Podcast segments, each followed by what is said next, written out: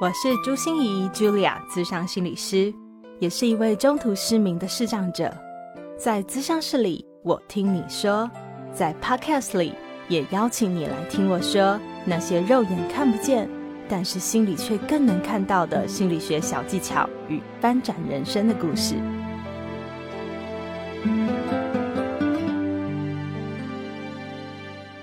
Hello，Hello，亲爱的朋友，你好吗？我是朱心怡，智商心理师 Julia，欢迎收听朱心怡说心里话。我们曾在 EP 五的时候，好早之前哦，邀请到整理收纳师 Evelyn 来教我们如何为自己打造一个舒适又方便的空间环境。但是本集我们职人来谈心，邀请到的可是一位鼻祖级的人物哦，台湾第一位到府服务的整理收纳师廖星云老师。但是他此次不是要跟我们分享一般的收纳整理哦，而是在一些因缘的机会下，他所接触到的遗物整理。不知道你有没有整理过逝者遗物的经验呢？那真的是有好多情绪在翻搅哦。如果有一个遗物整理师来陪伴我们一起整理，到底会有什么不同啊？而他在服务这些委托人的过程中，他又看到了什么故事？这些故事为什么能支持他接下去做这份工作呢？我相信啊，听到这里的你可能会觉得，哼，这一集会不会有点沉重啊？老实说，我觉得一点也不。有笑有泪，这才是真实的人生，不是吗？而且还有一个很大的原因是啊，我们都称廖星云为廖哥，因为虽然她是一个女生，我们却能从她的声音里感受到满满的洒脱、自信和能量。让我们就继续的一起听下去喽。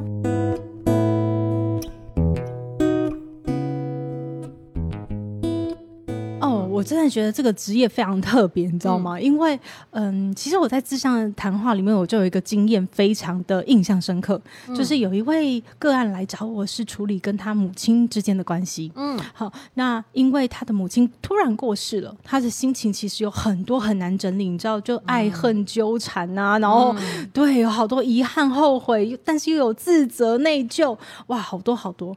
那当我们真的处理好了以后，我请他回顾这个智商过程，说：“哎，哪一段你觉得对你来说最有帮助？”嗯，他就跟我说：“就有一次啊，老师，你记得吗？你带着我想象我走进母亲的房间，嗯的时候，他说我真的怕到不敢走进去。可是当我去想象我走进去看着东西的时候，我觉得对我来说帮助好大，好像就得到很大释放。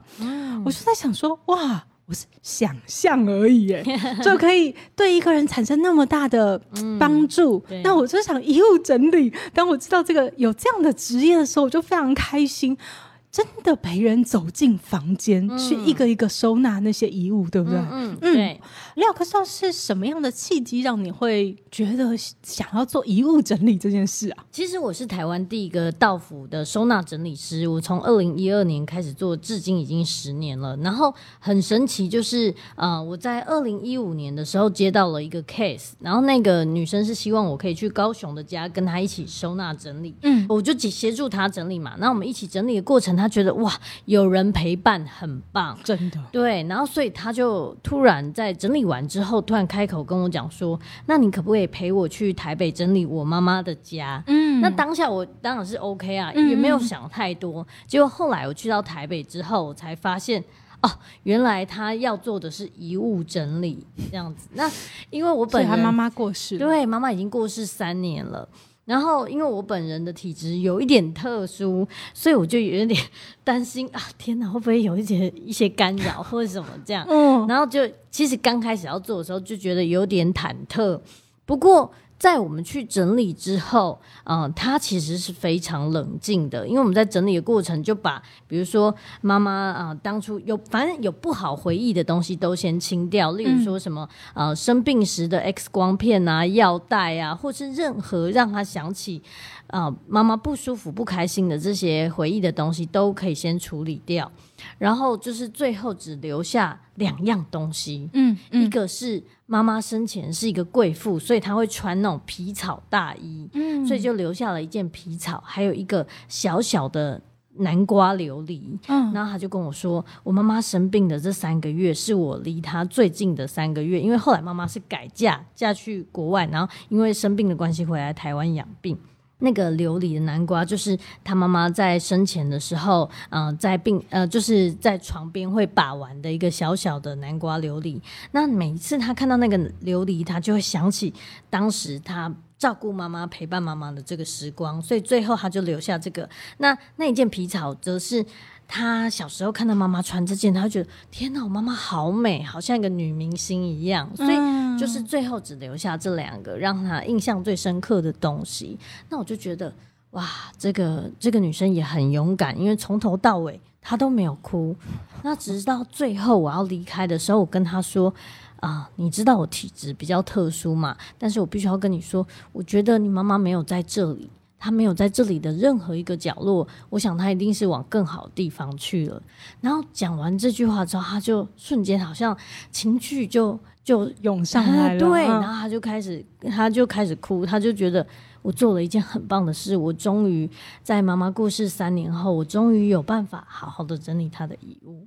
嗯，对，你知道我在听廖哥讲这些故事的时候，当然会觉得哇，遗物整理师真的好棒哦！你要陪伴着个案 嗯去面对，对不对？然后也觉得哎，好庆幸哦，你的第一个个案没有太难搞，对？要不然你就你就应该很难继续做下来了。嗯没对错，可是我也觉得，站在一个智商心理师的观点来看，就会觉得哇塞，这里面好多心理的对讯息，没错，没错，对其实不容易。不容易。其实我我觉得在遗物整理的过程中，呃，你看最后他留下那两个东西，当然是对他来说他最想想起妈妈的时候，对没错，嗯、是那个样子。可是我觉得最难的就是你怎么把 X 光片丢丢掉，你怎么把药袋丢掉？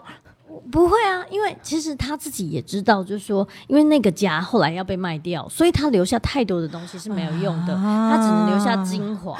OK 对 OK，所以有一个外破的这个对迫使力，让他一定得取舍。对，但是其实当然他也可以留下，只是在我在跟他沟通的过程，我就跟他说：“你希望留下的回忆是什么？”嗯然后他当然希望留下的是跟妈妈之间美好最美好的回忆，就是你看哦，我看着这个 X 光片就可以想起，可能会想起哦，妈妈那时候有多痛，好多痛苦，哦，真的揪多不心。舒服。嗯所以，如果我们可以把这些不 OK 的事情，呃，就是排除掉，那我们只留下最好的，因为回忆会在你心中很久。那我们留下好的回忆，这是对他来说更大的帮助。嗯所以事实上，那些痛苦的回忆或痛苦的经历都曾经有过，有。但是我们想要留下来的是试更美好的。更美好的那些回忆。对，嗯，那所以呃，我我在请问廖哥，你刚才说是从几年呐、二零一五，二零一五，所以对。现在二零二二，哎，对，嗯很久了。所以你这七年来接的遗物收纳、遗物整理这样子的嗯，案子多吗？其实没有到很多，嗯因为我主要还是以收纳为主。那但是啊、呃我觉得也有可能是因为台湾对于呃遗物整理这个这个，说真的，对收纳整理是这几年才比较多。没错，然后呃，到遗物整理也是更少了，所以很多人会觉得哇。我家人过世，那当然东西要自己整理啊，怎么会是请一个遗物整理师来帮我整理？这不是很怪吗？但是我希望借由这样子的推广，也许在未来有一个可能有某一个家属，他可能觉得天哪，我真的真的是无能为力，就可以想起有遗物整理师这样子的协助，像国外也有，呃，我是遗物整理师的这个呃影集，也是在说这样子的事情。嗯，对，所以我在想说，华人社会里面对生死这个议题，哈，当然是我们推广上面比较大的一个阻力。对，大但是它一定有 对对，但是它一定有它存在的价值，因为像我自己哈，真的就没有陪我爸妈整理过阿公阿妈或是爷爷奶奶的，因为他们都说自己来整理，小孩不要凑热闹，连小孩都不要凑热闹哦。对，所以呃，一般来说都是这样。可是当我今天跟我妈讲说，哎、我下午要访问一位遗物整理师的时候，嗯我妈就跟我讲说，哦，这个一定要认识哦，赶快去认识哦。嗯就是的确，我我会以后一定会需要有一天廖哥的帮助。对，我是觉得每一个人都会需要这样子的帮助。只是说，假设你已经有这样的能力，你可以自己整理。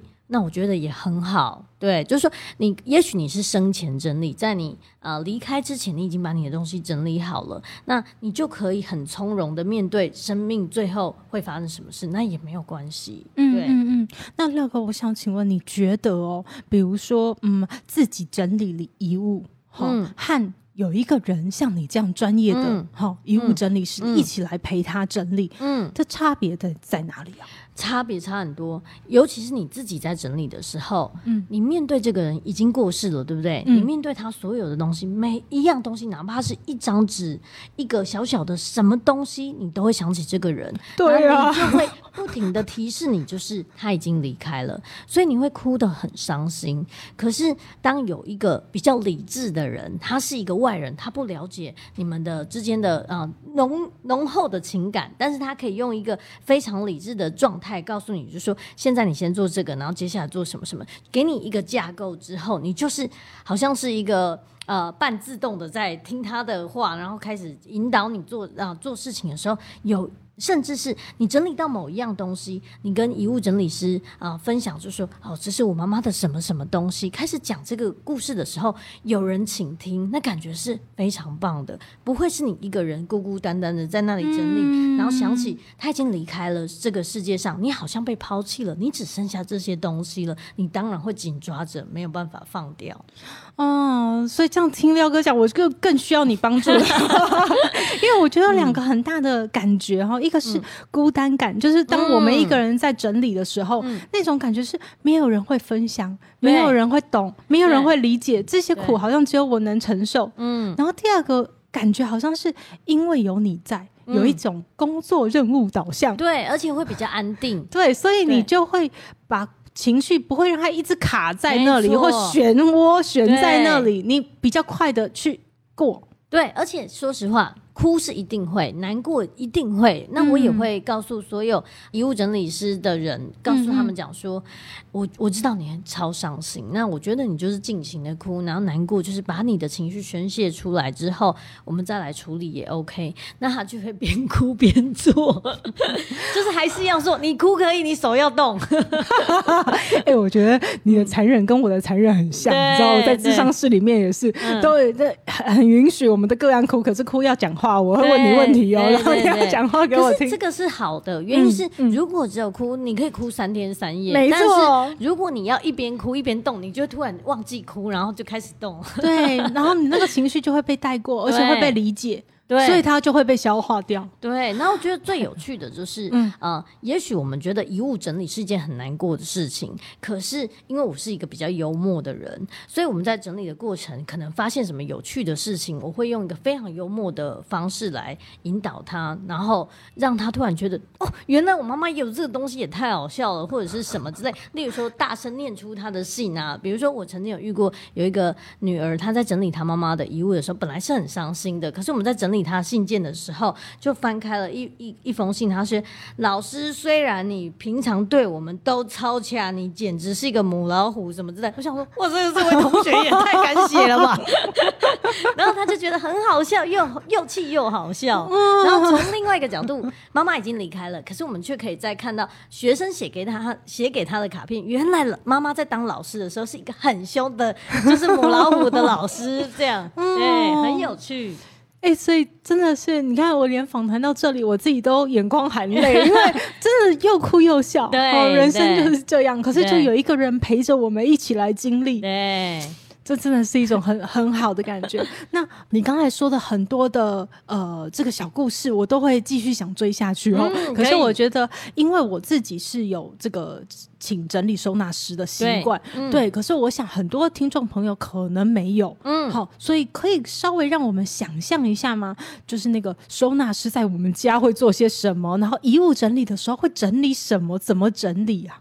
如果是一般的收纳整理，我对的是还活着的人嘛，对不对？所以我觉得遗物整理跟收纳整理有非常大的不同。就是，呃，当我在做呃收纳整理的时候，我对的是还存在的人，他们就会对空间有非常多的想象。例如说，等我整理好，我要怎样怎样，我要把这个空间怎样怎样怎样，会有很多美好的幻想。那我们就会开始依照他的渴望、他的他的兴趣，然后来帮他设计出适合他的收纳的方式，然后收、呃家里的样貌。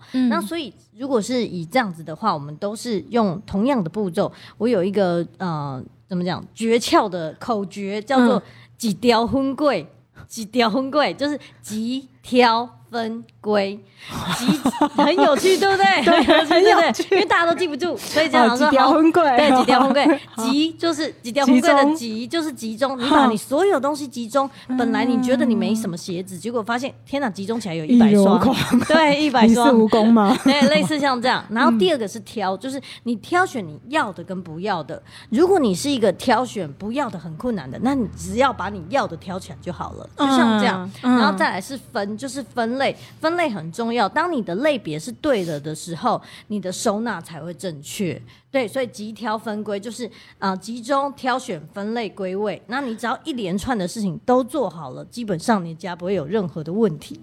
哇，所以收纳整理在生者的的。地方的话，对，是是一种充满希望感的感觉。我们要打造出我们想要的空间，这样对，嗯但是反过来，如果我今天面对的是遗物整理，通常跟我一起整理的都是他的家人嘛，对不对？所以在整理这些东西的时候，每一个东西对他来说都很困难。那我们第一个要做的事情，它其实是三个面向，刚刚是四个步骤，但是嗯如果是面对遗物的话，我们是三个步骤。第一个，它就像一个同心圆一样，最外围要做的事情就是先把坏掉的东西处理掉，例如说可能坏掉的食物，冰箱坏掉的食物，或者是说毁损的家具，或者是呃已经不能用的东西，类似像这样，就是至少这个比较好丢嘛，对不对？你先把这个处理掉，坏。掉了嘛，已经没有用了，对，已经没有嗯坏掉的食物、坏掉的呃腐败的什么东西，嗯然后把它清完之后，第二个步骤的时候才会到呃，就是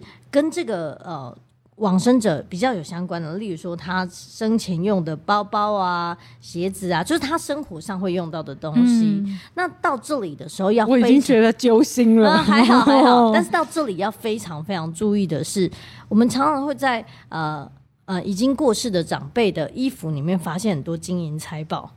可以想象吧，对不对？就是例如说什么阿妈会有什么内袋啊，偷偷藏钱啊，或者是说在枕头里面藏银嘛啊等等，就是会有很多这种呃惊喜惊喜，所以我们就是要找的比较彻底一点，仔细一点，仔细一点。嗯然后，嗯、这就是第二个步骤。然后第三个到核心的时候，整理的东西就完全不一样了。整理的东西会是跟纪念品比较相关，不管是书信啊、呃照片等等，你看起来很小，但是它藏哦的情绪非常的多。像我就有遇过。有一个女生，她回去整理她阿妈的衣橱的时候，嗯，阿妈的衣服超少，就只有四件外套，这么少哦。然后她想说，哇，阿妈的衣橱怎么都没有什么东西？就突然看到一个铁盒，那你觉得铁盒会是什么？应该说是什么钱呐、哎，对，重要的东西，嗯对不对？啊我们也觉得是不是什么金银财宝之类的？就把它打开那一瞬间，他看到的是他小时候跟阿嬷手牵手的照片，那一瞬间他崩溃大哭，因为。一直以来啊，他是一个比较败家，就买很多东西的人。结果他在整理他阿妈的遗物的时候，突然觉得，哇，对我阿嬷而言，我就是他这一生最重要的宝贝。然后那，所以他打开看到那个照片那一刻，他真的是眼泪都停不下来。嗯，对，哇，这是好大好大，放在心里，就是有一个人这么的爱你，这么重视你，对，没错，对，那那后来他就过得更好了，对不对？就是在那之后呢，他从本来很败家，嗯到后来之后，他就呃过一段时间之后，他突然跟我讲说：“老师，啊、我之前啊，我买了很多香奈儿，对不对？我都觉得人一定要有很多名牌包才对是怎么样怎么样。但是呢，在我整理完我阿妈的遗物的时候，你跟我说，我阿妈的一生啊，是教我用勤俭的态度来过，而且最重要的是我跟他的回忆的这一块的时候，我突然觉得我不需要这么多外在的东西来证明我自己，所以我把我的香奈儿全部卖掉了，然后帮阿公还有阿妈换了一个好一点的塔位，然后他们可以永远在一起了，这样，然后就觉得哇，好有意义哦！你看看，这个根本就是一个心理治疗的历程，你知道吗？是吗？是这样吗？对啊，就是你从外在的爱。嗯，用外在买外在的爱，对，买外在的来来爱自己。你以为那个叫爱自己，后来你才发现那个爱原来是在你心里。哦，原来是这样，好有趣。因为我我不是心理咨商师，我知道，所以我其实就是用一个很直觉的方式在整教他们整理。可是其实呃不知不觉我也会觉得，哎，其实收纳整理啊，也像是一个家的心理医生，是家。家的心理医生透过他的物品，然后看见他内心的样貌。嗯，对，哇，所以你看，听到这里就会觉得说，真的，衣物整理师真的有它存在的必要，因为可以协助我们太多。那我也很想请问廖哥，你自己有整理过自己身边的家人过世以后去整理他的整理他的遗物？有，其实我自己啊，嗯，我在帮别人收纳整理的时候，我都可以。非常冷静。我刚才就在想问你这个问题。嗯，我可以切换，就是我可以切换成一个工作模式，就是我可以啊比较没有情绪的干扰，因为不行啊！你想想看，那个人已经哭的那么伤心了，然后你还跟他一起哭，说我知道，我也是，那他没完没了。他跟你讲我妈妈怎么，你就说我妈妈，对，就是他没完没了，所以我一定要比他还要。冷静，然后引导他继续做，所以我可以切换成工作模式。可是呢，当我因为我不能有代入感，但是当我在整理我自己呃，就是外公的遗物的时候，我才知道，天哪，整理遗物真的好辛苦。因为啊，我国中的时候跟我外公一起相处，就是我们住在一起，然后。我外公是一个非常安静的老人，但他每天都坐在那种三合院的外面，然后戴那个老花眼镜在看报纸。然后只要我一回到家，他就会立刻从报纸里面拿出生活译文跟影剧版，然后抽出来给我，因为我最喜欢看这两个。然后这种就是一个外公对我的爱。结果呢？后来就是呃，我就是要结婚之前，因为我后来就出社会，然后去外面住，然后工作这样。然后我要结婚之前，我就在想，我外公很老了，他没有办法来参加我的婚礼，嗯，不然我我去外公家跟他一起拍婚纱照好了。然后我就是穿着婚纱，然后外公跟外婆站在一起，然后我老公也站在旁边，我就勾着外公的手，笑得很灿烂，这样，然后就拍了那张婚纱照。超美好，可是过一阵子之后，就是有一天外公就是脑干出血，然后送到医院四天就过世了。然后在那之后，我要回去整理他的遗物的时候，其实我外婆也有在整理，但是我就想说，我是想要去尽一份力。结果我去的时候，我发现天哪，我外公的东西超级无敌少，就是只有一小叠东西这样而已。那我走过去。呃，去要整理那些遗物的时候，突然看到这一堆东西的最上面，就是我当时跟他一起拍的那个婚纱照。然后那一瞬间，我真的是泪眼模糊，因为我有一个感想，就是哦，真的很谢谢你。原来我是你这一生最宝贝的东西，对，就是最宝贝的人。然后谢谢你把我放在第一个位置，然后就觉得啊，其实吼衣物整理真的不容易，原因是你有好多的情感在一张小小的照片里面，嗯，对对。所以，然后我觉得谈到这里，我们两个都需要一些卫生纸。对，啊，感觉真的是有很多的画面，然后，然后很多的记忆会浮现涌现。可是那个。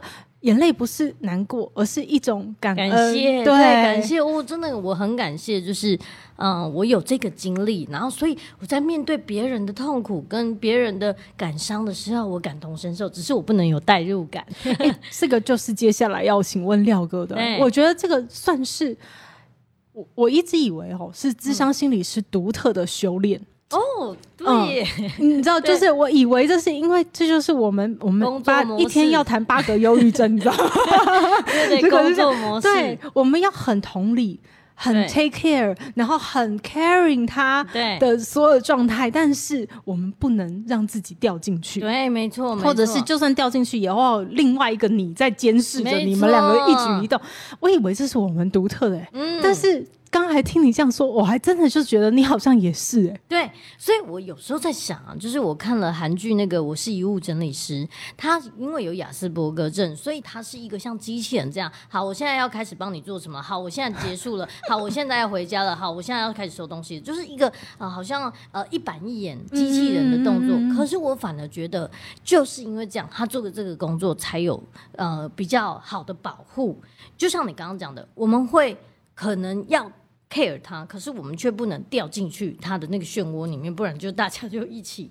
所以我觉得这是很不容易的。那我自己的方法，就像我刚刚讲的，只要我是在。针对是呃遗物整理的时候，我就会切换工作模式，我会变得比较不是冷血哦，是冷静，是不一样的，就是理智，然后冷静，然后让这件事情可以完成。完成之后，对不对？啊、要事后要怎么哭怎么说都可以。对，嗯，可是你说那个过程中要有代入感，但是又不能解离，让人家觉得冷漠无情。，对，对不对其实我觉得那个代入感是我可以同理你，可是我不能把我的情绪带进去。对，这个是你怎么练来的，还是与生俱来的？哎，也没有特别练呢，就是因为我就等于两个工作嘛，一个就是收纳整理跟遗物整理，只要遗物整理就会自动切换成这种模式。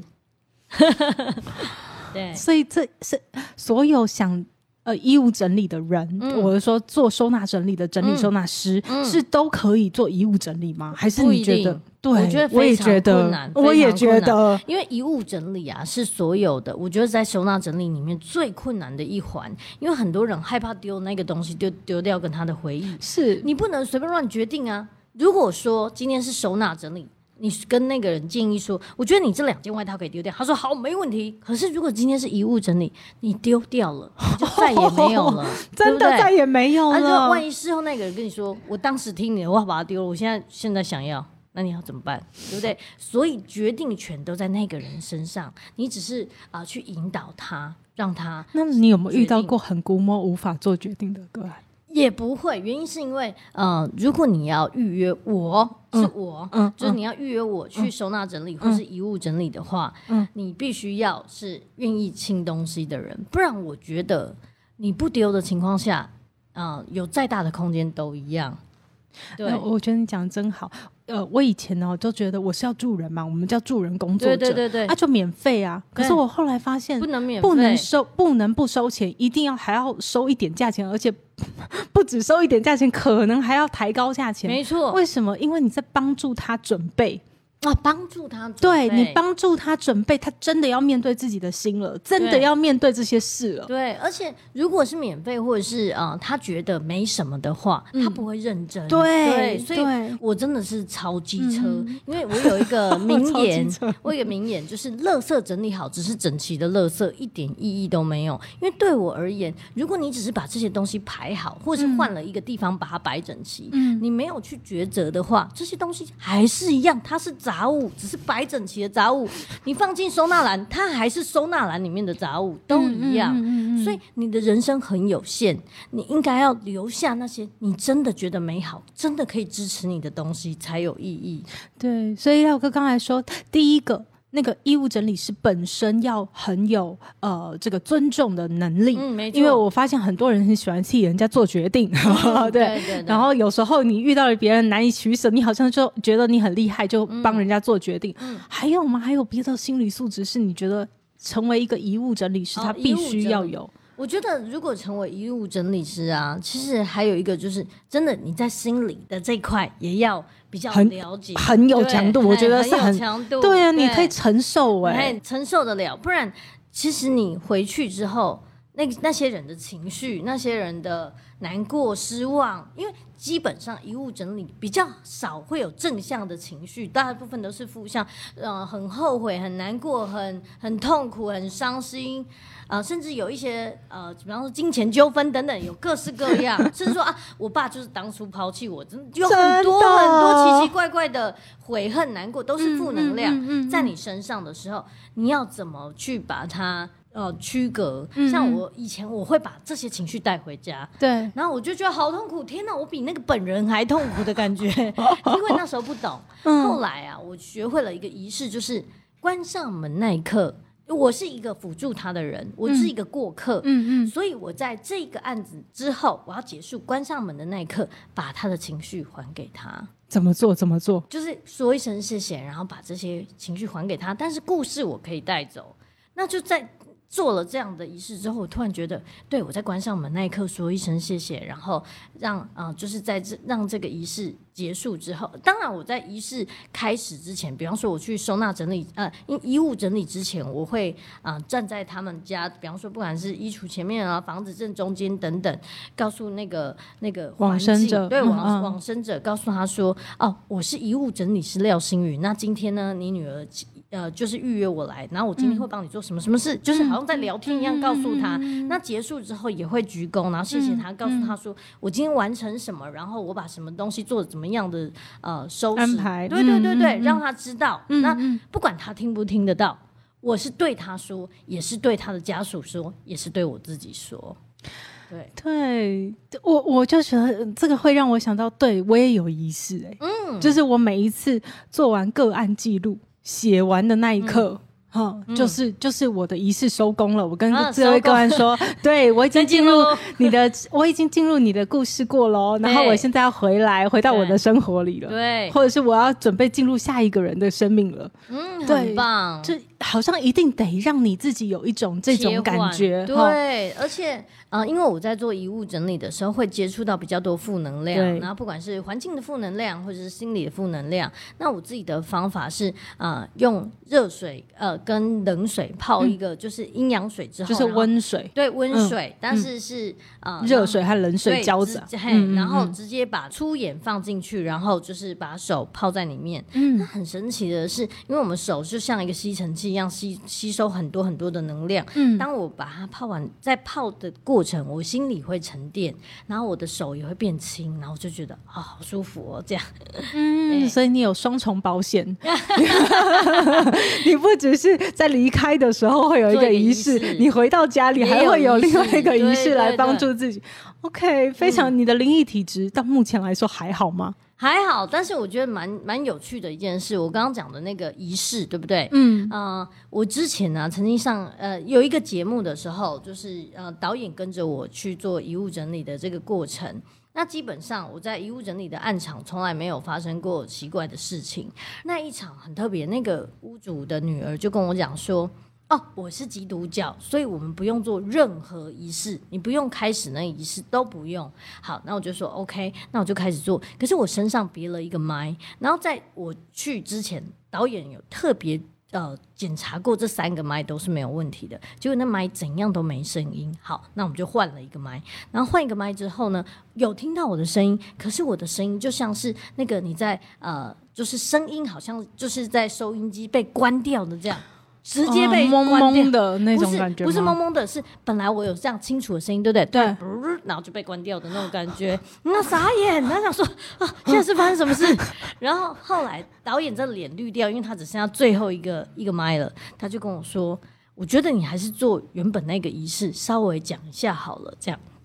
然后，所以我又坐在那里开始说：“妈妈你好，我是谁谁谁谁。”然后做完这个仪式之后，那个麦弄上去有声音，就很神奇。所以我就在想，如果我们用同理心的角度来看，假设我是一个灵魂，有一群人突然来我家了。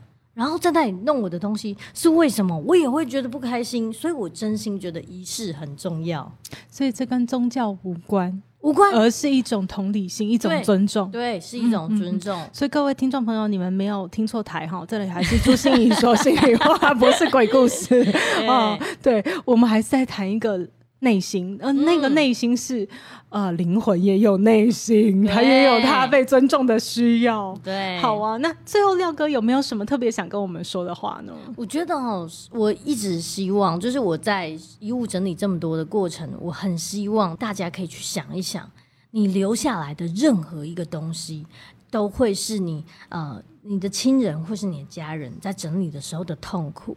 你可以想象嘛？当然留下好东西是还好，留下钱也 OK，但是 但多多益善的对，对对，但是你留下的杂物越多，整理你东西的人越痛苦。所以，如果啊，你可以在活着的时候就好好整理你的东西，因为我们不知道哪一天死亡会到来。那如果你可以在你活着的时候就好好整理你的东西，比如说啊，我哪些东西不需要，让你的东西少一点，其实是给给你的家人最大的帮助。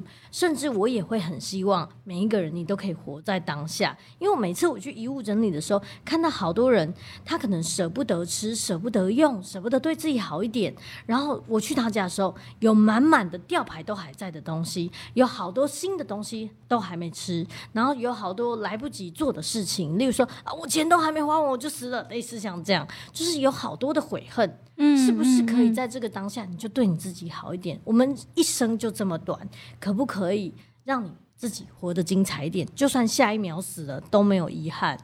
好啊，所以廖哥这个结尾真的太棒了，因为我们下一集就想要来好好了解一下我们在生前我们可以做些什么，然后来做我们的老钱整理，其实也等于是整理我们到底最后人生要怎么过，对不对？我们每一个人可能呃都不知道自己的人生什么时候会发生什么事，对。可是你的人生到底要怎么好好的过？